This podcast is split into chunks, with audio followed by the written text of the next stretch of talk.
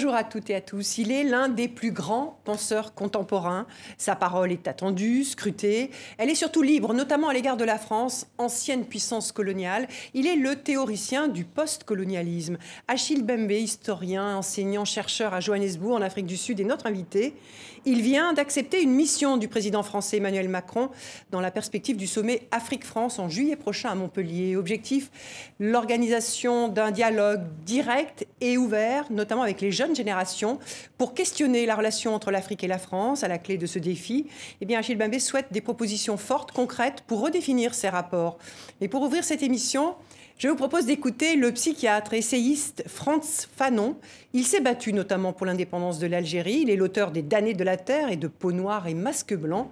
Dans cette archive sonore, lors du congrès des écrivains et artistes noirs à Paris, il s'exprime sur la notion de racisme. Nous sommes en 1956. On écoute. Un groupe social, un pays, une civilisation ne peuvent être racistes inconsciemment. Nous le disons encore une fois, le racisme n'est pas une découverte accidentelle, ce n'est pas un élément caché, dissimulé, il n'est pas exigé d'efforts surhumains pour le mettre en évidence. Le racisme crève les yeux, car précisément il entre dans un ensemble caractérisé, celui de l'exploitation éhontée d'un groupe d'hommes par un autre, parvenu à un stade de développement technique supérieur. C'est pourquoi l'oppression militaire et économique précède la plupart du temps, rend possible, légitime le racisme. Bonjour Achille Mbembe, merci beaucoup d'avoir accepté de répondre à nos questions du Plex de Johannesburg en Afrique du Sud, où vous enseignez l'histoire et les sciences politiques à l'université.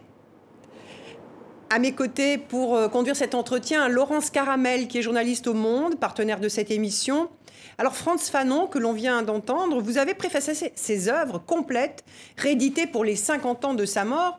Vous avez dit aussi son œuvre a été une arme de silex pour tous les opprimés. Alors vous qui allez accompagner ce dialogue entre l'Afrique et la France, notamment avec les jeunes générations, est-ce qu'il y a peut-être comme une urgence à relire les, livres de Franz Fanon pour comprendre ce qui se passe aujourd'hui dans nos sociétés? Oui, il y a euh, urgence effective à relire euh, Fanon, à l'étudier et à le réinterpréter dans les conditions contemporaines. Euh, au moment où nous parlons, le procès euh, du meurtrier de George Floyd est en cours aux États-Unis. tout un symbole. mais n'oublions pas que Fanon n'était pas seulement le penseur radical de la libération des opprimés, il était aussi un médecin. Euh, c'est quelqu'un qui savait soigner et dont le sacerdoce était effectivement euh, euh, le soin. Et donc ces, deux dimensions, la dimension critique et la dimension de soin, je pense que nous en avons besoin dans le monde d'aujourd'hui. Mais cette notion de, racisme est au cœur des mobilisations de la jeunesse aujourd'hui, autour des, vous venez de l'évoquer, hein, des violences policières euh, aux États-Unis avec euh, l'affaire George Floyd, mais en Europe, en France euh, aussi. Compte tenu de ce contexte, pardon, est-ce que les conditions d'un dialogue entre l'Afrique, la France sont réunies? Parce que je vous dis ça parce que la lutte antiraciste apparaît comme communautaire à certains dirigeants, alors que les jeunes dans le, dans le monde, euh, qu'importe leurs origines, en ont fait un étendard, la lutte antiraciste. Les conditions sont, sont réunies, effectivement. Euh, et la lutte contre le racisme fait partie euh, des éléments du dialogue. Ce n'est pas quelque chose qui est hors de, du cadre du dialogue. si vous voulez que je formule ça, de façon euh, positive, euh, l'objet du dialogue, c'est de voir ensemble ce que l'on peut faire, comment on peut se projeter ensemble euh, vers le futur qui est d'ores et déjà là, et comment on peut réparer la relation.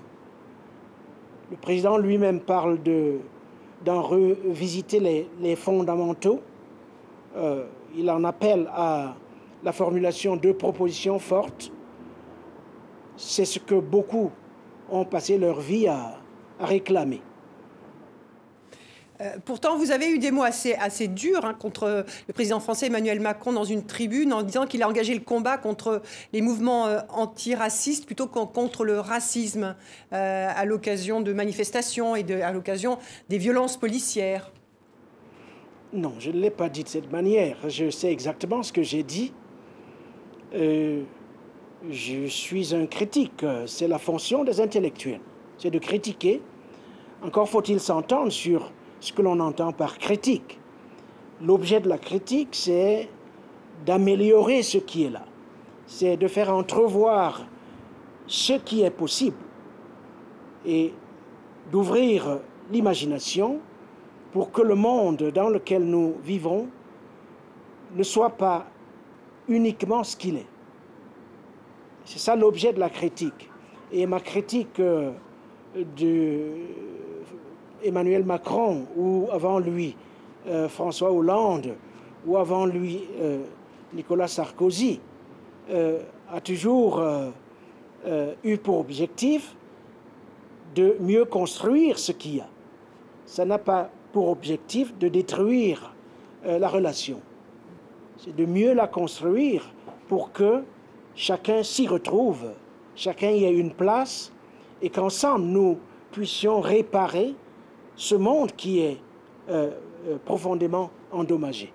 C'est ça euh, l'horizon, si vous voulez, politique et philosophique de mon acceptation de l'invitation du président Macron. voilà, les mots que j'évoquais, c'était une tribune hein, qui avait été signée par un collectif dans le monde. Mais pour poursuivre cet entretien, Achille Membe, je vous propose de revenir sur votre parcours avec ce focus. Il est signé Anaïs Furtad et Frédéric Bonnet.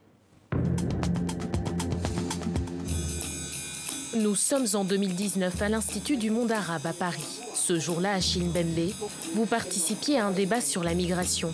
Selon vous, la mobilité de sa population est le plus grand défi de l'Afrique. Historien, philosophe, auteur et penseur du post-colonialisme, vous vous battez aussi pour une Afrique émancipée du vieux continent. L'Europe n'est plus le centre de gravité du monde elle ne peut plus vivre dans l'illusion qu'elle peut en dicter à elle seule le cours. Une pensée forgée depuis votre enfance dans le bastion du mouvement nationaliste camerounais, à une soixantaine de kilomètres de Yaoundé, en pleine guerre pour la libération du pays. Votre première source d'inspiration, Ruben Oumniobé, dirigeant camerounais tué par l'armée française. Dans les années 80, durant votre doctorat à la Sorbonne à Paris, vous publierez ces écrits dans deux ouvrages. Le premier sera censuré au Cameroun. Vous ne serez autorisé à retrouver votre terre natale qu'en 1992. Vous enseignez les sciences politiques aux États-Unis et depuis 20 ans en Afrique du Sud. Vous observez de près les relations entre l'Afrique et la France. En novembre 2020, vous êtes critique à l'égard du président Macron après l'apparition d'une interview dans Jeune Afrique. Dans une tribune, vous écrivez À parcourir rapidement ces pages, l'on en ressort avec la ferme impression que la France n'aspire qu'à une chose, sur un continent dont elle s'accorde pourtant à reconnaître le rôle vital au cours de ce siècle, faire de l'argent. Vous reconnaîtrez par la suite des gestes accomplis depuis son arrivée au pouvoir en 2017 sur l'éventuelle implication de la France dans le génocide des Tutsis au Rwanda ou encore la restitution des objets d'art africains. Au mois de juillet, vous serez face au président français à l'occasion d'un sommet Afrique-France à Montpellier. Comment rebâtir les relations entre le continent africain et la France? D'après vous, il est urgent aujourd'hui d'ouvrir un débat avec les jeunes générations. Alors, euh, Achille Membe, on vient de l'entendre, vous avez accepté euh, de euh, participer et de construire ce dialogue sans tabou avec la France et avec Emmanuel Macron. Comment, allez-vous vous y prendre concrètement? Eh bien, Je vais piloter en amont du sommet de Montpellier un cycle de débats d'idées dans 12 pays africains et dans la diaspora africaine établi en France. Euh, ce cycle de débat euh, d'idées euh, sera ouvert à tous ceux qui veulent y participer. il n'y aura aucun sujet tabou. Ce n'est pas moi qui le dis, c'est le président de la République lui-même qui le veut ainsi. il s'agira de formuler des propositions fortes visant à relancer cette dynamique de relations entre l'Afrique et la France. Pour ce faire, j'ai mis en place un comité de, dialogue composé de personnalités indépendantes euh, connues euh, dans le monde entier euh, dans leur domaine professionnel. et c'est des gens qui sont prêts à aider à relancer cette dynamique. Et donc, lors du sommet, nous aurons une séquence d'environ 90 minutes avec le président Macron, euh, au cours euh, desquels euh, on mettra sur le plateau quelques propositions prioritaires qui auront émergé justement des débats. Évidemment, tout ne s'arrêtera pas au sommet. Nous allons réfléchir à la manière de continuer cette dynamique à l'après et la façon dont euh, on peut euh, effectivement relancer euh, une imagination de ces rapports qui, qui puissent profiter à tous. La, diaspora va y participer. comment? Et qu'ont en commun les jeunes du continent et les jeunes de la diaspora? Un même ressentiment à l'égard de la France? Alors, non, écoutez, moi, ce qui me frappe depuis que je me suis embarqué dans euh, ce projet, euh, ce n'est pas vraiment le ressentiment, c'est euh, l'enthousiasme réel, palpable, que j'observe à peu près partout. je reçois chaque jour des dizaines et des dizaines de correspondances de gens que je ne connais pas du tout, des jeunes, de professionnels surtout, des gens qui ont un métier et qui veulent participer ils veulent contribuer à cette discussion.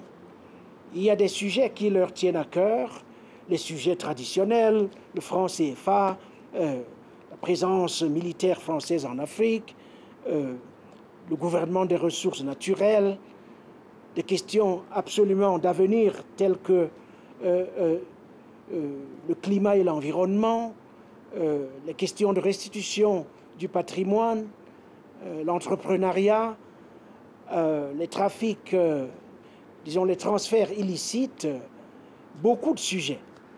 Euh, ils sont passionnés par tout ça, ils veulent participer. Ça me frappe, cet enthousiasme. Quant au ressentiment, oui, il y, a, il y a des franges de l'opinion africaine qui sont frustrées. Il y a des gens qui se posent des questions, se demandent si euh, ce n'est pas une opération de communication. Euh, ils veulent savoir si euh, ce n'est pas un exercice visant à les manipuler, ainsi de suite.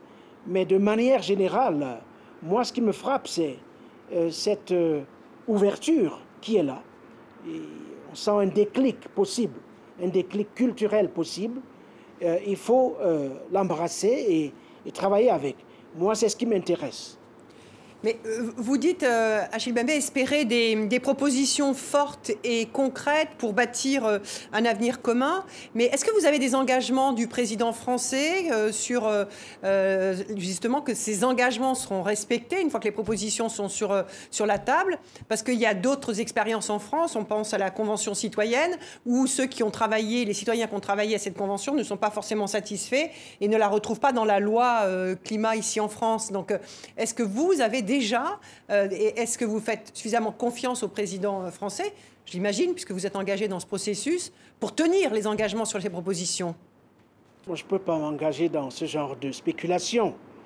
Euh, je dois garder, disons, mon attention sur ce que je peux faire.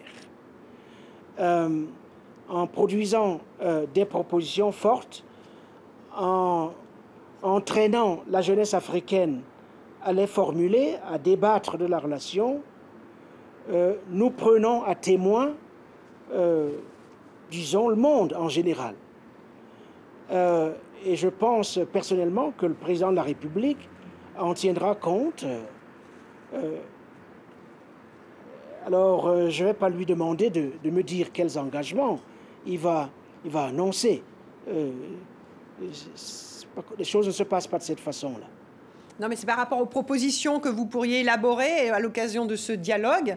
Je vous demandais si vous aviez quelques petites assurances de la part du président français pour euh, respecter ces engagements qui pourraient être pris à l'occasion de ce dialogue. Non, mais disons que d'un côté, il a fait des pas. les gens peuvent penser que c'est pas, pas suffisant. Euh, mais il a fait des choses. Euh, euh Felwin Sarr, qui est euh, un ami personnel, a, rédigé le rapport sur la restitution des objets d'art africains avec Bénédicte Savoie. mon ami Ngone Fall s'est occupé de la saison Africa 2020. Il y a beaucoup d'autres initiatives. Benjamin Stora a, publié ce rapport sur euh, les questions de mémoire en rapport avec l'Algérie. Le rapport sur le génocide des Tutsis vient d'être rendu public. Il y a de, des gestes. Chacun peut apprécier, euh, euh, disons, la teneur de ces gestes, mais on ne peut pas nier qu'il y ait des gestes. Maintenant, il faut évidemment aller de l'avant. Et moi, je suis là pour euh, pousser, pour faire pression, pour qu'on aille de l'avant. Et je vais vous dire une chose. Moi, j'ai rencontré le président de la République il y a un an, chez lui à, à l'Élysée, avec quelques autres intellectuels africains. une chose qu'il a partagée avec nous, c'est que il veut qu'on mette la pression sur lui euh, alors il veut de la pression, on va lui mettre de la pression. Euh, on verra comment il répond. Mais pour le moment, j'ai aucune raison de, penser ne répondra pas. Et donc, pour moi, le moment est propice. Donc, vous ne craignez pas d'être simplement euh, un faire-valoir d'Emmanuel Macron? Et la question que je voulais vous poser. Mais non, mais non. Écoutez. Vous avez été l'initiateur. Pas me connaître. Vous êtes l'initiateur euh, d'un forum, les Ateliers de la Pensée, depuis 2016, euh, euh, qui prône une émancipation hein, de, la, de la tutelle intellectuelle occidentale, qui, qui promeut aussi cet impératif de la décolonisation de la pensée. Et d'une certaine façon, certains qui vous ont suivi dans cette magnifique aventure ne comprennent pas euh, votre engagement euh, dans ce dialogue de Montpellier. Qu'est-ce que vous leur répondez? Mais beaucoup comprennent, c'est ce que je venais de vous dire. Euh, si l'on juge par le nombre de réponses, à la fois personnelles et, publiques, que je reçois, beaucoup de gens veulent aller de l'avant. Le nombre de ceux qui veulent aller de l'avant est beaucoup plus important que celui euh, de ceux qui euh, veulent que personne ne bouge. Il nous appartient de euh, travailler dur pour que, à Montpellier, on puisse mettre sur la table des choses crédibles, des propositions fortes que personne ne peut réfuter. C'est ça, c'est en mon pouvoir, et c'est en le pouvoir de tous les jeunes qui vont s'engager dans, dans, cet exercice. Euh, je préfère penser de cette manière que de euh, me plonger dans, euh, disons, une espèce de spleen qui ne débouche que sur de l'immobilisme. Donc on, a bien compris mettre la pression sur Emmanuel Macron. Alors pour nos téléspectateurs, on, entendait un bruit d'hélicoptère. Hein, c'est près de, mais ça y est, on l'entend plus. C'était un peu, voilà, il était très présent tout à l'heure, mais ça doit être là où vous êtes, Achille Bembe. pour poursuivre cet entretien, vous l'avez évoqué au début de ce euh, de cet entretien. Euh, l'affaire George Floyd aux États-Unis, euh, il y a donc ce procès qu'il se tient en ce moment du policier hein, Derek Chauvin, qui est jugé pour meurtre et homicide involontaire dans l'enquête sur la mort de George Floyd. Je voudrais juste un rapide rappel avec ce récit de Théa Bazarevich.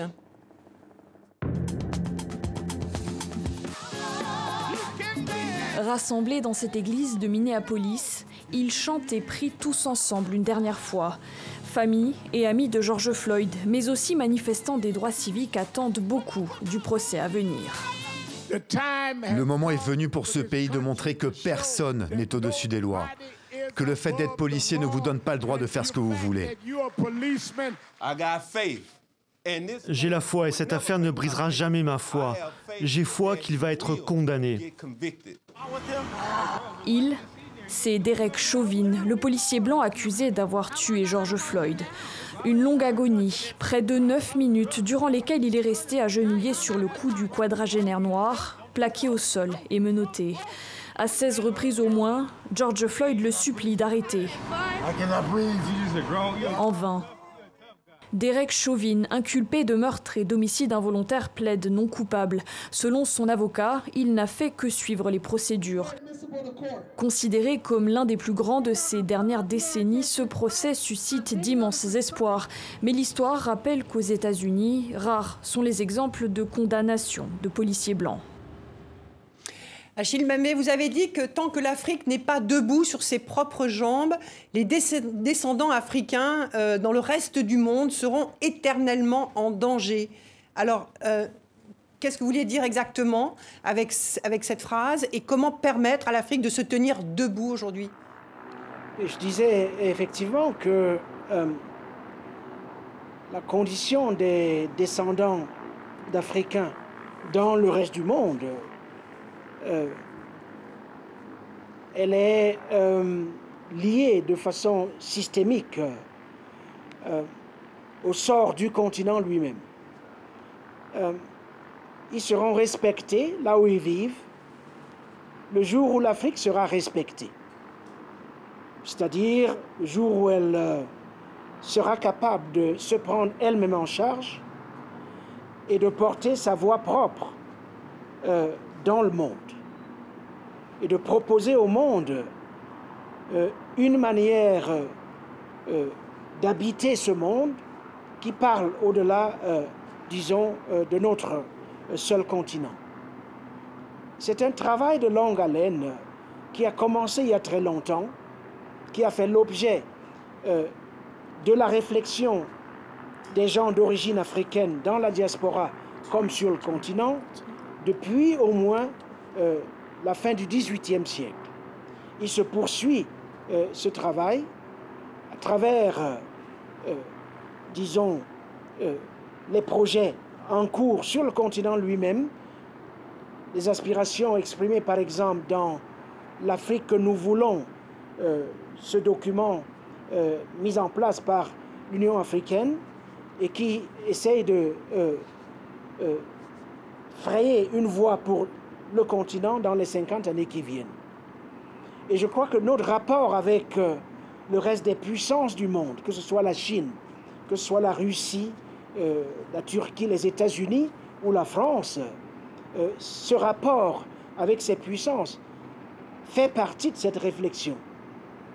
Et ce que nous allons faire dans le cadre de Montpellier participe effectivement de ces petits pas euh, qui doivent permettre d'aller de l'avant.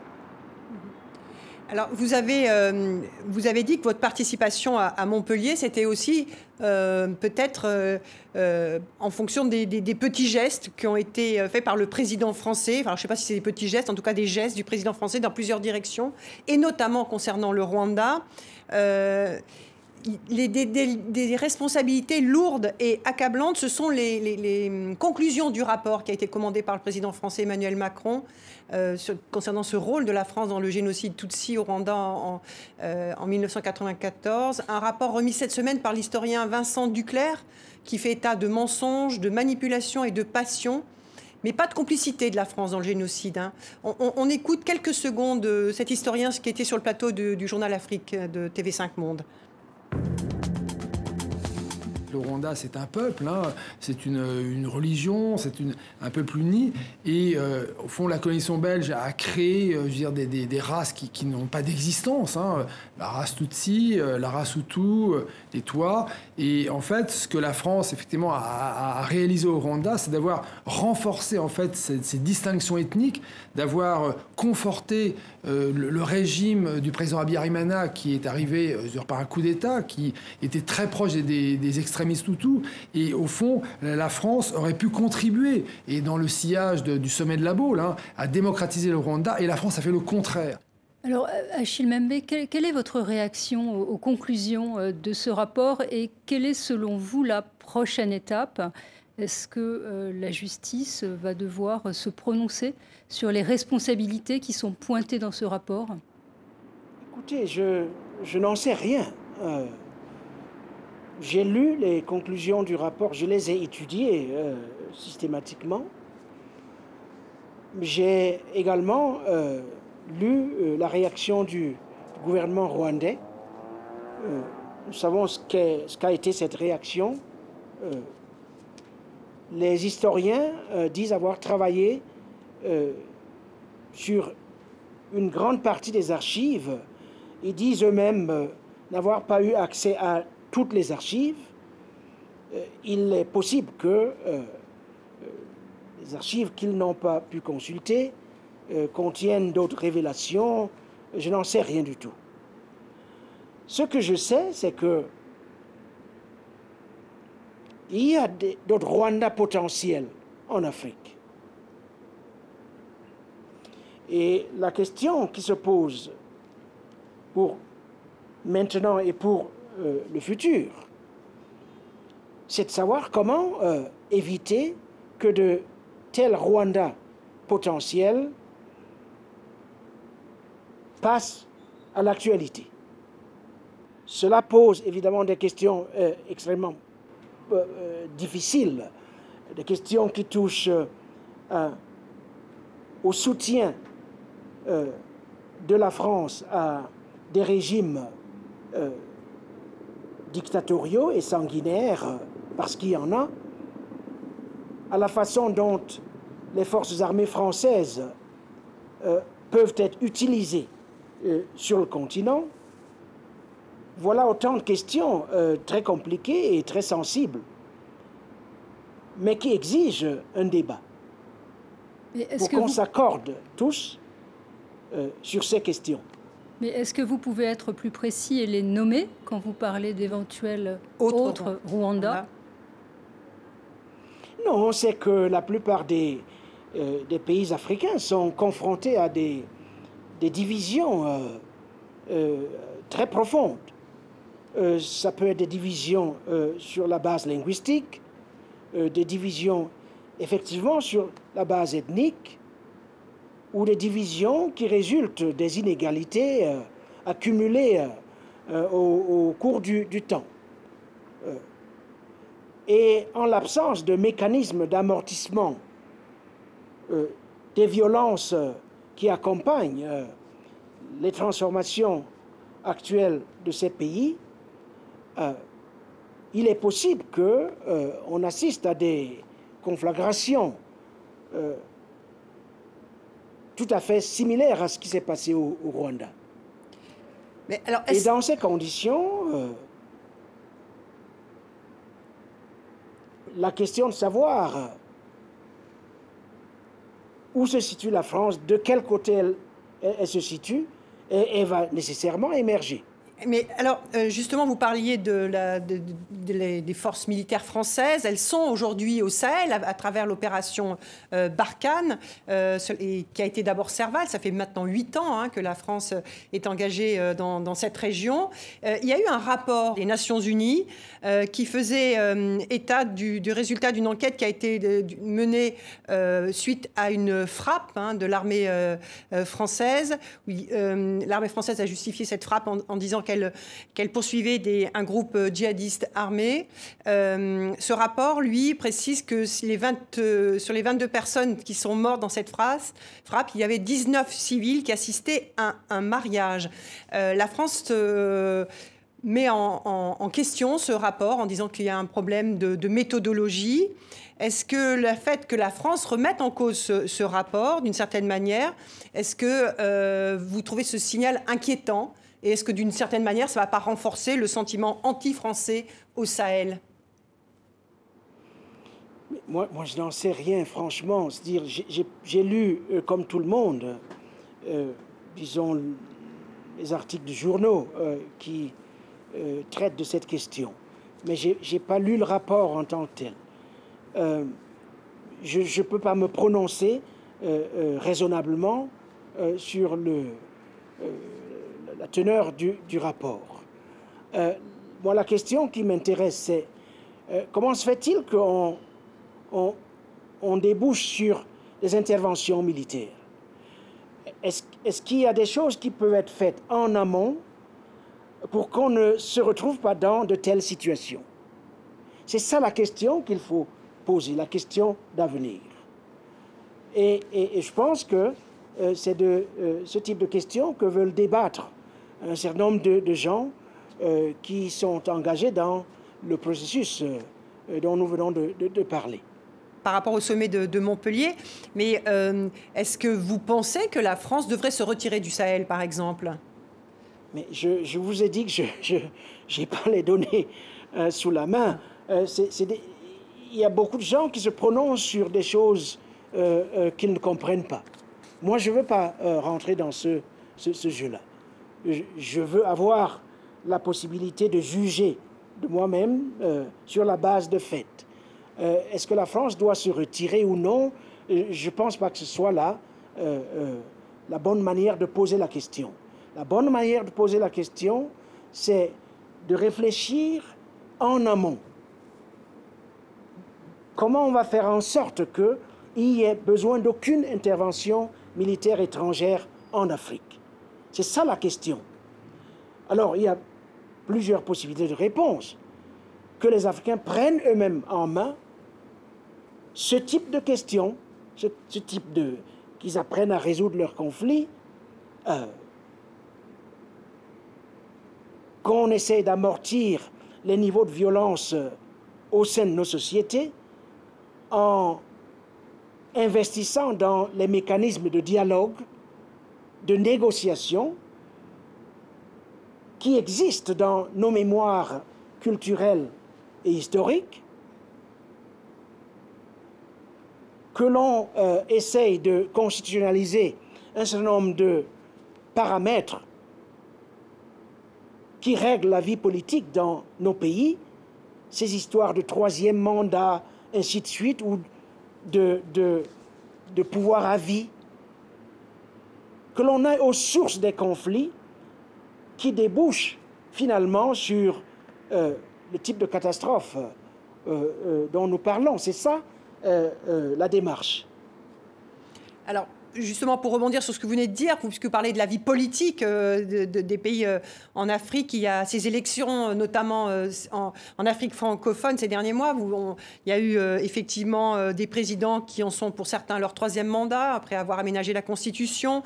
Il y en a d'autres qui sont au pouvoir depuis plus de 35 ans. C'est le cas au Cameroun, au Congo, au Tchad. Idriss Déby est au pouvoir depuis 32 ans. Est-ce que la France a une responsabilité vis-à-vis de ces pays, ces anciennes colonies françaises, euh, plus de 60 ans après leur indépendance, euh, dans ces régimes qui perdurent Oui et non. Et je suis sérieux lorsque je le dis. Oui, dans le sens où, effectivement, la plupart de ces régimes euh, comptent sur elle. Ils comptent sur la France pour assurer la pérennité, leur pérennité au pouvoir. Ils ne pensent pas que la France est neutre. Et beaucoup d'Africains ne le pensent pas non plus. Si la France est effectivement neutre, c'est à elle de le démontrer. Mais beaucoup de gens ne le croient pas du tout. Beaucoup de gens pensent que la France, les régimes successifs en France, ont pris parti pour la tyrannie en Afrique.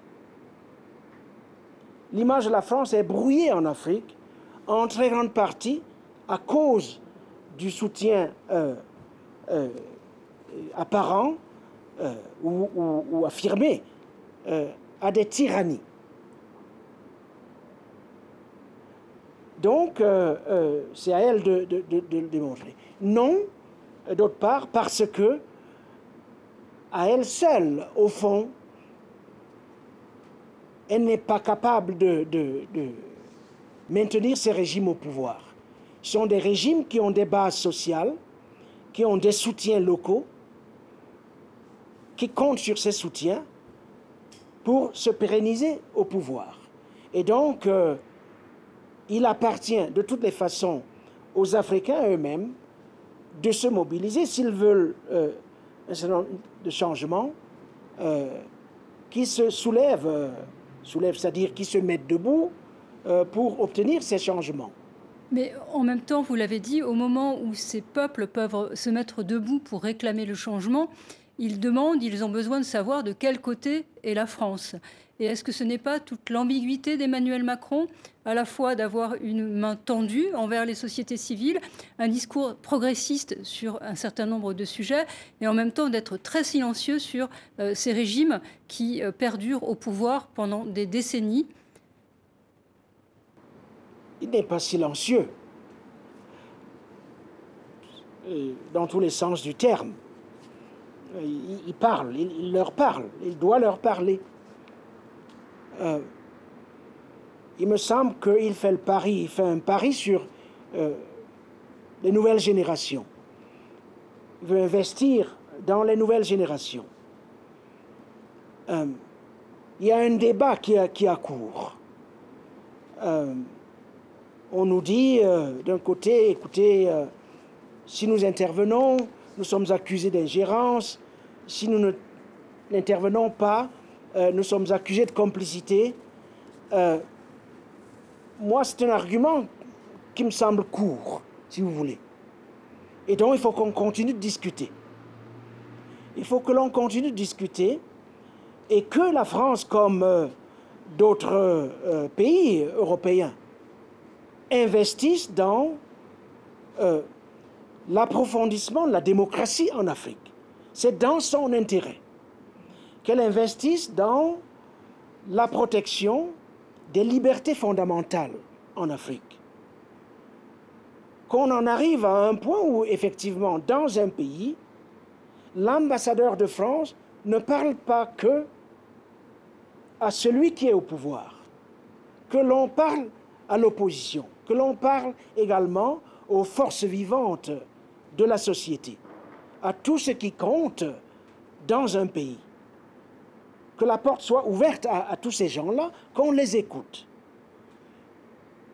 Cela veut dire, cela implique d'autres modes de, disons, de, représentation diplomatique. Mais lorsqu'un ambassadeur ne parle que au chef de l'État, évidemment, la perception, c'est que la France soutient celui qui est au pouvoir. Donc il faut changer, pas seulement la perception, mais aussi la pratique. Et que la France fasse des pactes avec les citoyens africains, qu'elle investisse dans les sociétés civiles et pas dans la tyrannie. Et ça, c'est une réclamation qui est là depuis, depuis, depuis 1960. Et donc, il faut qu'on continue de discuter. Et vous pensez aujourd'hui, Achille Bembe, que la France et ses diplomates parlent trop aux dirigeants euh, en place et pas assez à la société civile? C'est ça que vous dites? Mais c'est mais c'est pas moi, c'est de poser la question à n'importe quel Africain et vous dira exactement ça. Combien d'opposants ont été reçus par quel ambassadeur français dans un pays africain? Et alors du coup, puisque vous parlez de, vous avez dit oui et non euh, par rapport à la responsabilité de la France tout à l'heure. Euh, euh, donc, d'une certaine manière, de ce ressentiment anti-français. dans le sens où on ne peut pas. Non, c'est-à-dire oui et non, dans le sens où c'est quand même finalement à nous de, si nous voulons transformer nos sociétés, c'est à nous d'y aller. C'est-à-dire, ça ne se fera pas par procuration. Ce que l'on peut demander à la France, c'est de ne pas nous rendre la tâche compliquée.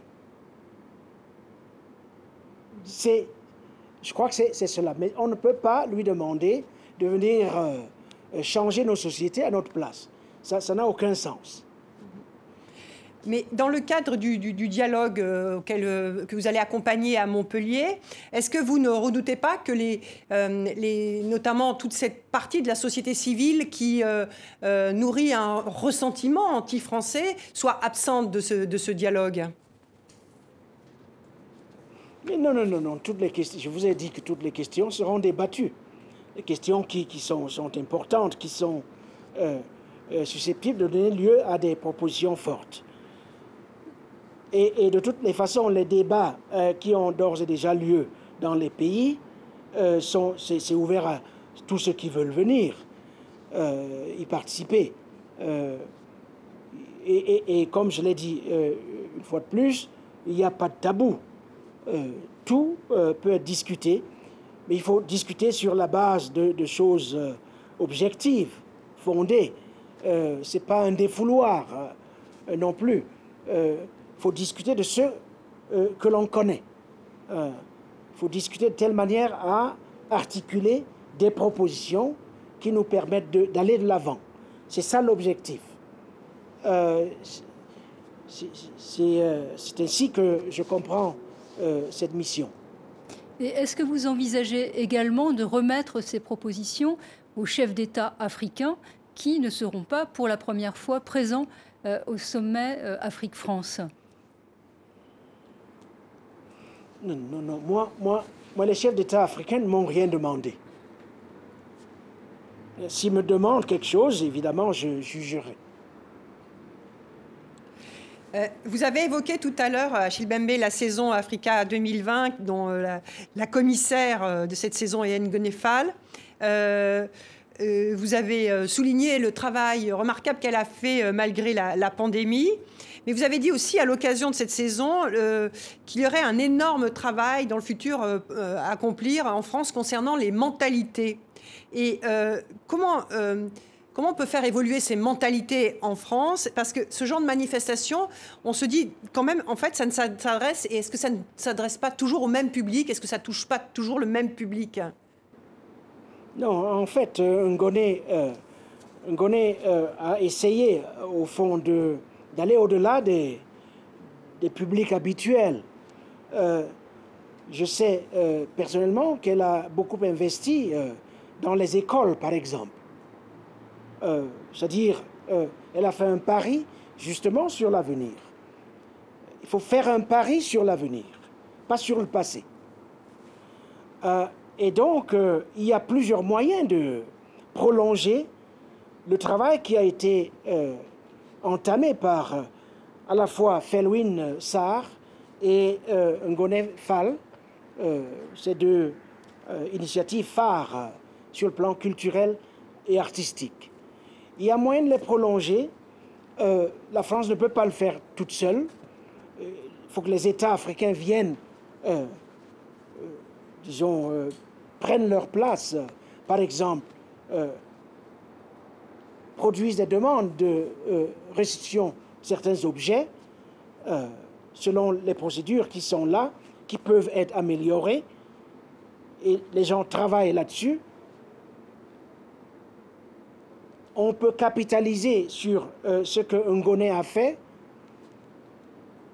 Il y a plusieurs propositions qui sont d'ailleurs en train d'émerger dans ce sens qui viennent euh, de ceux qui participent aux débats qui sont d'ores et déjà en cours. On a par exemple une, euh, un institut du monde arabe en, France. Où est l'Institut des mondes africains mm-hmm. N'est-ce pas quelque chose qui pourrait effectivement servir de lieu d'éducation, de, euh, de travail, de, de, mise ensemble pour ceux qui veulent prolonger, euh, disons, euh, ce que Ngoné a commencé. Donc moi, je veux euh, garder mes yeux fixés sur ce qui est possible, sur les possibilités, à l'heure où beaucoup parlent de, de ce qui est impossible. Alors, vous parlez des, débats et euh, donc euh, euh, sur le possible. en France, aujourd'hui, il y a, des, débats qui sont très enflammés hein, sur la question du communautarisme, de réunions où peuvent ou ne peuvent pas se mélanger noirs et blancs. il y a des expressions qui, font débat aussi, qui enflamment les débats comme privilège blanc. Quelle est votre lecture de ces questions et est-ce qu'elle, euh, vous pensez que, par exemple, c'est une, une thématique qui pourrait être abordée euh, à l'occasion du sommet euh, par, par les jeunes générations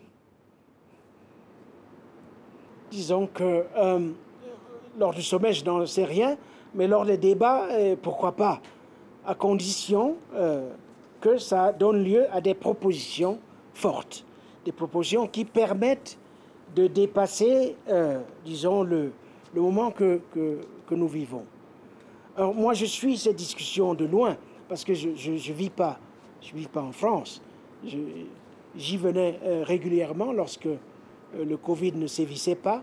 depuis un an, je suis à Johannesburg. et donc, je suis ça de, très loin. Donc, vous me demandez, mais qu'est-ce que je pense de tout ça? Votre lecture, votre lecture, Achille, oui, votre lecture, Bembe, de, de, de, de l'irruption de la nature de ce débat. Mais il y a une demande de, de reconnaissance. C'est-à-dire, les... il y a une demande de reconnaissance pour des gens qui ont subi une histoire de méconnaissance et, et de défiguration. Vous avez vous-même euh, euh, passé la bande euh, dans laquelle s'exprime Fanon au début de notre conversation. Cette histoire, elle existe. On ne peut pas se réveiller un matin et dire que ça n'existe pas.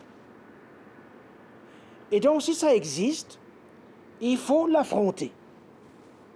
Il faut l'affronter pour la transcender, pour ouvrir de, de nouveaux chemins pas pour se complaire dans ce qui s'est passé. Et je pense que c'est tout l'enjeu, pour moi, de ces débats qui s'expriment euh, euh, de, mille façons, euh, parfois sous, le mode hystérique, ces histoires d'islamo-gauchisme, ainsi de suite. bon, on, on, comprend que c'est un peu du vent. Mais il y a des questions réelles dire, nous héritons d'histoires dont nous n'avons pas été les auteurs. Et la capacité d'être responsable de ce dont on n'est pas l'auteur, mais dans lequel se joue notre commune humanité, voilà une question profonde. Et pour moi, on ne peut pas disons, le politique dans son sens plénier, consiste précisément à prendre en charge toutes ces souffrances humaines, leur donner sens et essayer de euh, mettre en route des pratiques de guérison comme Fanon, que nous avons cité au début, le faisait. Et dans cette question de la réparation du monde, du soin à apporter à la relation, c'est quelque chose de fondamental et de très politique, mais pas dans le sens politicien du terme. Vous avez, choisi pour préparer Montpellier des personnalités de tout horizon, euh, l'écrivain Alain Mambankou et, à vos côtés. Et euh, je voudrais juste, euh, peut-être, pour les quelques minutes qui, nous restent, parler de la francophonie, puisque avec lui, vous avez mis en garde hein, le président français concernant ce mot. Vous avez écrit Ne nous voulons pas d'un outil, la francophonie, qui servirait de cache-misère pour une politique de la brutalité, pour une politique qui sépare au lieu de mettre ensemble de tisser des relations. Est-ce que la façon dont Emmanuel Macron entend la francophonie aujourd'hui, est-ce que vous avez le sentiment que vous avez été entendu sur cette mise en garde? Mais ça, c'est Leila Slimani euh, qui pourrait euh, bien répondre à cette question. Euh, Alain, il avait été approché par le président à l'époque. il n'était pas prêt, il avait décliné l'invitation. Cette fois-ci, il est là. ça veut dire qu'il a analysé la situation, il a constaté qu'il y a des choses qui bougent, il est prêt à aider à faire bouger les lignes. moi et les autres, on parle d'Alain, mais on peut parler du docteur Mukwege, de l'architecte Ajayi, de Vera Songwe, l'économiste, de Kako Nubukpo, ils sont nombreux. Euh, Suleiman Bachir Diagne, euh, Lauriane euh, Benoni, sont, ils sont, des personnalités fortes qui sont convaincus que les lignes doivent bouger et qu'elles peuvent bouger. C'est ce qu'on a demandé depuis la décolonisation. Pendant longtemps, personne n'a écouté. Au fond, on a persécuté ceux qui demandaient que les lignes puissent bouger. Aujourd'hui, on n'en est plus à la persécution. Le président Macron dit il est d'accord que les lignes doivent bouger. Alors asseyons-nous, discutons avec les générations qui viennent, parce qu'après tout, c'est elles qui vont hériter de tout ça. Et elles sont prêtes à, à la discussion, accompagnons-la, accompagnons ces générations et puis ouvrons une énorme phase d'expérimentation et d'imagination. Il y a quelque chose de la relation qui mérite d'être sauvé. Alors sauvons-la et corrigeons ce qui doit être corrigé et qui de toute façon sera corrigé, que nous le voulions ou non. Moi, c'est mon état d'esprit et c'est dans cet état d'esprit que j'ai accepté euh, cette mission d'ailleurs qui est très courte, qui dure quatre mois, au terme desquels je vais retourner à mes, bouquins. Alors, il nous reste une minute peut-être, Achille Mamé. Quel est votre rapport, vous, à cette langue française dans laquelle vous vous exprimez, dans laquelle vous écrivez? Qu'est-ce qu'elle représente pour vous, cette langue? Mais c'est ma langue. Mais c'est ma langue. C'est-à-dire que le français est une langue africaine. Le français est devenu une langue africaine, comme l'anglais, comme peut-être dans l'avenir le mandarin. La force de l'Afrique, c'est cette capacité à tisser des relations, y compris avec les contraires. C'est ça qui a permis au continent de persévérer. Et c'est ce qui doit permettre au continent de se mettre debout sur ses jambes. Cette capacité d'invention, de résilience, de création et de réparation. Et moi, j'aimerais bien, euh, lorsque mon temps sur Terre arrive à, sa fin, j'aimerais pouvoir dire, j'ai donné ma part, j'ai contribué à euh, cette euh, capacité historique de réparer le lien, de le tisser et de le faire persévérer dans la durée. En tout cas, vous nous avez donné du temps, Achille Membe, aujourd'hui, pour euh, nous expliquer euh, les, motifs de votre participation à ce sommet. Je voudrais vous remercier infiniment d'avoir euh, pris ce temps de répondre à nos questions, à celles de Laurence Caramel, journaliste au Monde et partenaire de cette émission. je vous remercie toutes et tous pour votre fidélité. On se retrouve la semaine prochaine pour un nouveau numéro d'International. D'ici là, Prenez soin de vous.